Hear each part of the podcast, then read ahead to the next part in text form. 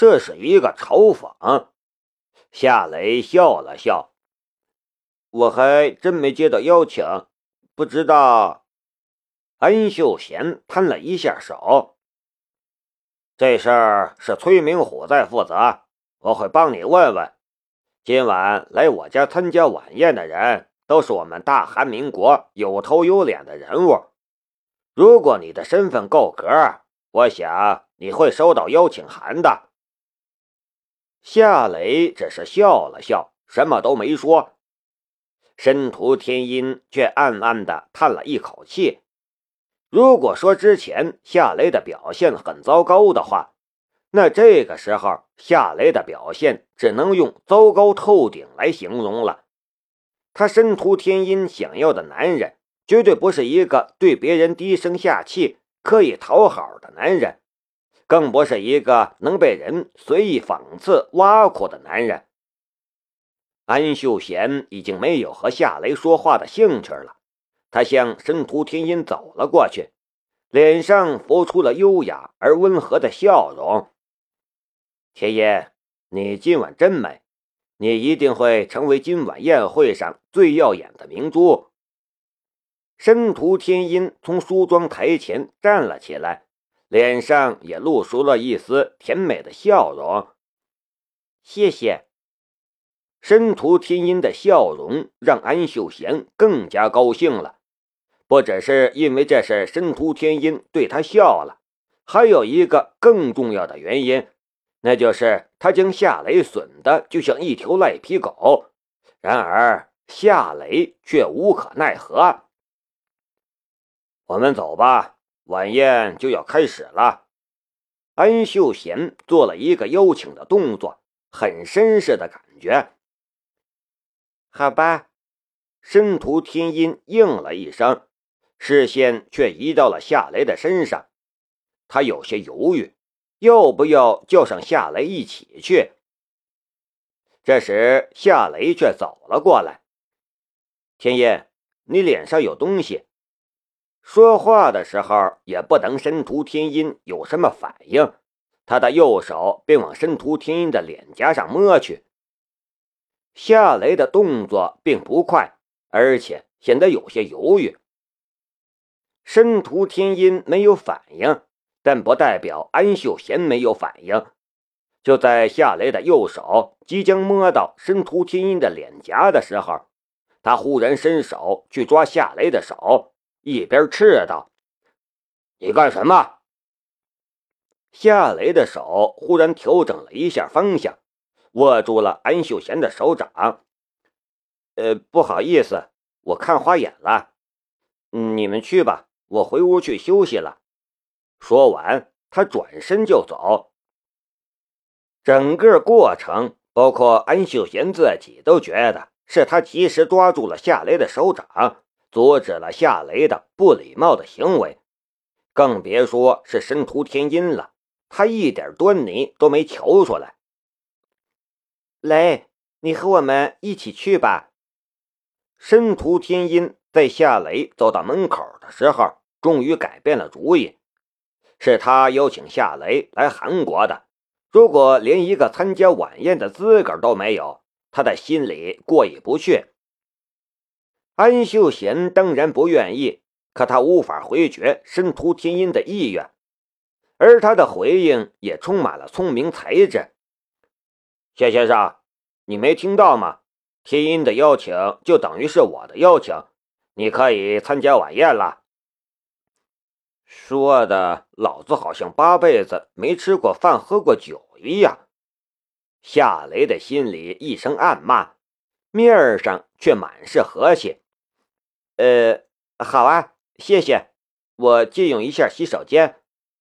夏雷转身回去，快步进了房间里的洗手间。安秀贤一声蔑笑：“粗俗！”申屠天音的秀眉又微微的皱了一下，他觉得邀请夏雷去参加晚宴似乎是一个错误。天音，我们走吧。夏先生会赶来的，安秀贤说道。“好吧，我们走。”申屠天音与安秀贤离开了房间。卫生间里，夏雷快速的掏出那只蓝色的瓶子，喷了喷他的右手手掌，两种药液一混合，他手上的指纹和掌纹快速改变，变成了安秀贤的指纹和掌纹。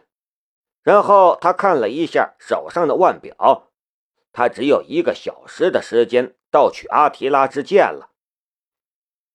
我已经取到东西了，开始行动。夏雷对着衣服上的一颗纽扣说道。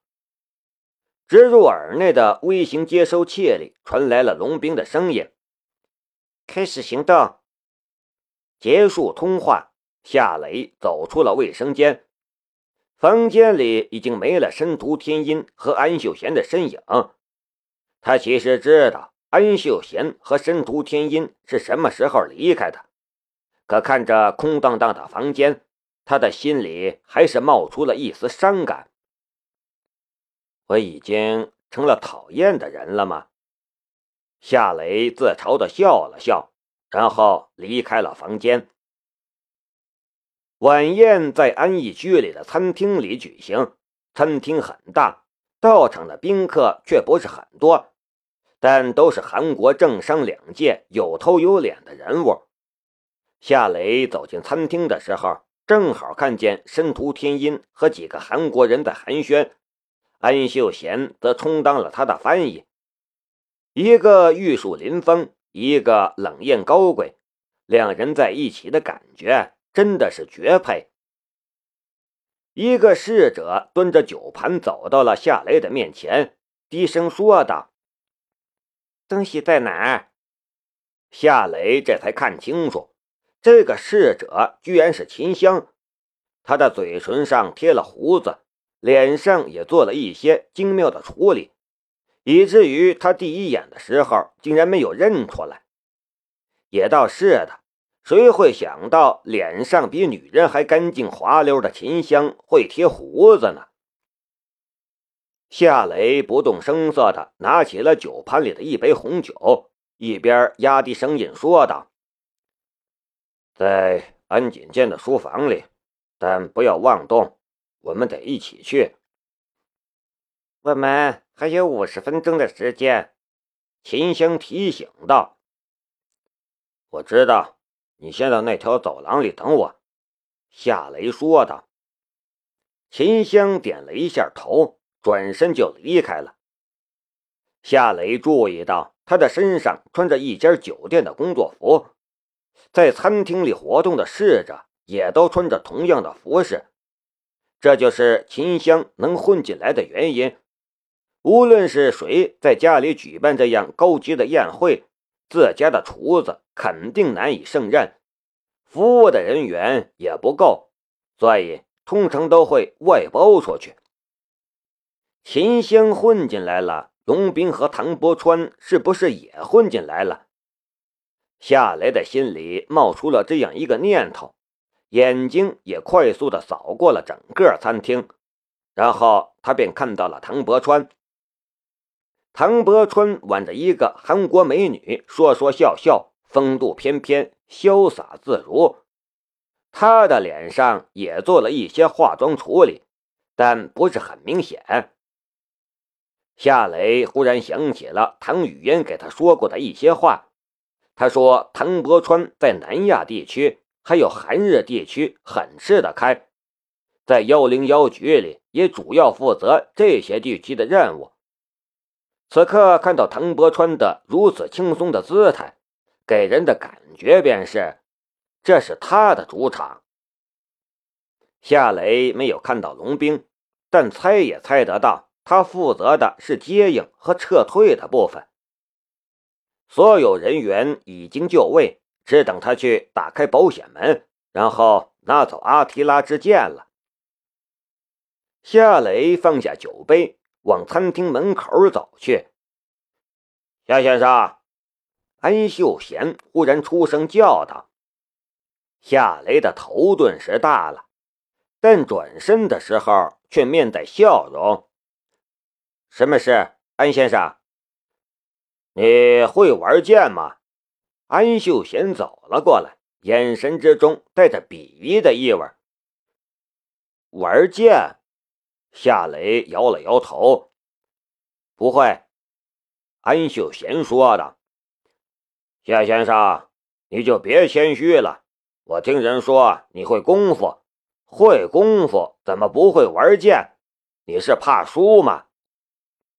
夏雷说道：“我真不会，抱歉，不能陪你玩。”原来你真是担心会输，嘿嘿，你这人的胆子也太小了吧！安秀贤趁机挖苦夏雷。以夏雷的身手，别说是一个安秀贤，就算五个安秀贤，也不是他的对手。可他只有五十分钟不到的时间了，不能浪费在这里。所以，就算是安秀贤一再挑衅和嘲讽，他也不能回应。这时，申屠天音走了过来，低声对夏雷说道：“你怎么怯场了？在韩国，击剑运动是一种贵族运动，也是展现个人风采的机会。我想看你击败他。”他也来添乱，夏雷的头更大了。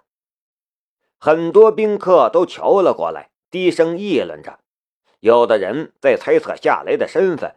有的人在猜测安秀贤和夏雷之间是不是有什么矛盾，还有人在猜测申屠天音在这两个男人之间所扮演的角色。夏雷正想找个借口拒绝的时候，耳朵里的微型接收器里忽然传来了唐伯川的声音：“你这个时候离开会引起怀疑，答应他，然后被他击败。”你也就有了离开的理由。不愧是战术策划师，在这种场合里，唐伯川也保持着绝对的冷静。时间已经不多了，但他却还能沉得住气。唐伯川的提醒也让夏雷眼前一亮，他笑了笑：“呃，好吧，我们就玩玩吧。”安秀贤也笑了。我让人拿护具来。”夏雷说道。“呃，不用护具，只要两把剑就行了。”呃，安秀贤冷笑道：“我可是上一届的击剑冠军，不用护具你会受伤的。这个你不用担心，拿剑来就行了。”夏雷胸有成竹的样子。安秀贤的一个保镖很快就拿来了两把击剑运动专用的重剑，一把给了安秀贤，一把给了夏雷。这两把重剑都是钢制剑身，但剑头却是钝剑头，能刺伤人，却也不会要命。宾客们也主动让开了一片空地，方便两人决斗。安锦剑笑了两声。颇有气度的道：“我们安家的先祖是武将出身，看来秀贤的身上也流淌着武士的血液呀。秀贤，那位先生是客人，你手下留一点分寸，不要伤着客人。”我知道，安秀贤很有风度的道。申屠天音凑到了夏雷的耳边，低声说道：“为我击败他。”夏雷愣了一下，然后轻轻的嗯了一声，他的心中却是一片苦笑。他明白，他想看自己的展露风采，将骄傲不可一世的安秀贤击倒在地。可是这场决斗还没开始，他就注定要失败。他要的东西，自己没法给他。夏先生，你是左手剑客吗？安秀贤留意到了夏雷持剑的手是左手。夏雷淡淡的道：“韩国的剑客最厉害的是嘴巴吗？”哼！安秀贤冷哼了一声，突然跨步向夏雷刺出了一剑。安秀贤的速度很快，动作也很潇洒利落，可在夏雷的眼里，他却慢得像龟兔赛跑里面的那只乌龟。从他准备出剑的迹象，再到他刺出手中的重剑，他的所有的身体反应都落在了他的眼中，没有半点遗漏。如果这个时候夏雷想刺中安秀贤的话，只需动一下手就可以了。而他的速度绝对会是安秀贤的两倍，可是他却没有那么做。他抬手封挡，稍显狼狈的挡下了安秀贤的进攻。在这里呢，白水要跟这本书的听友说一声抱歉。呃，因为白水业余时间不多，呃，三本书呢也现在就是已经有点费力了。呃，另外呢，衙内那本书呢，这个打赏的也不少了，白水得还账，所以呢，这本书呢就暂时先到这里。呃，那本书的打赏还完之后，呃，白水会回来再继续录这本书。呃，抱歉，请稍等吧，先订阅。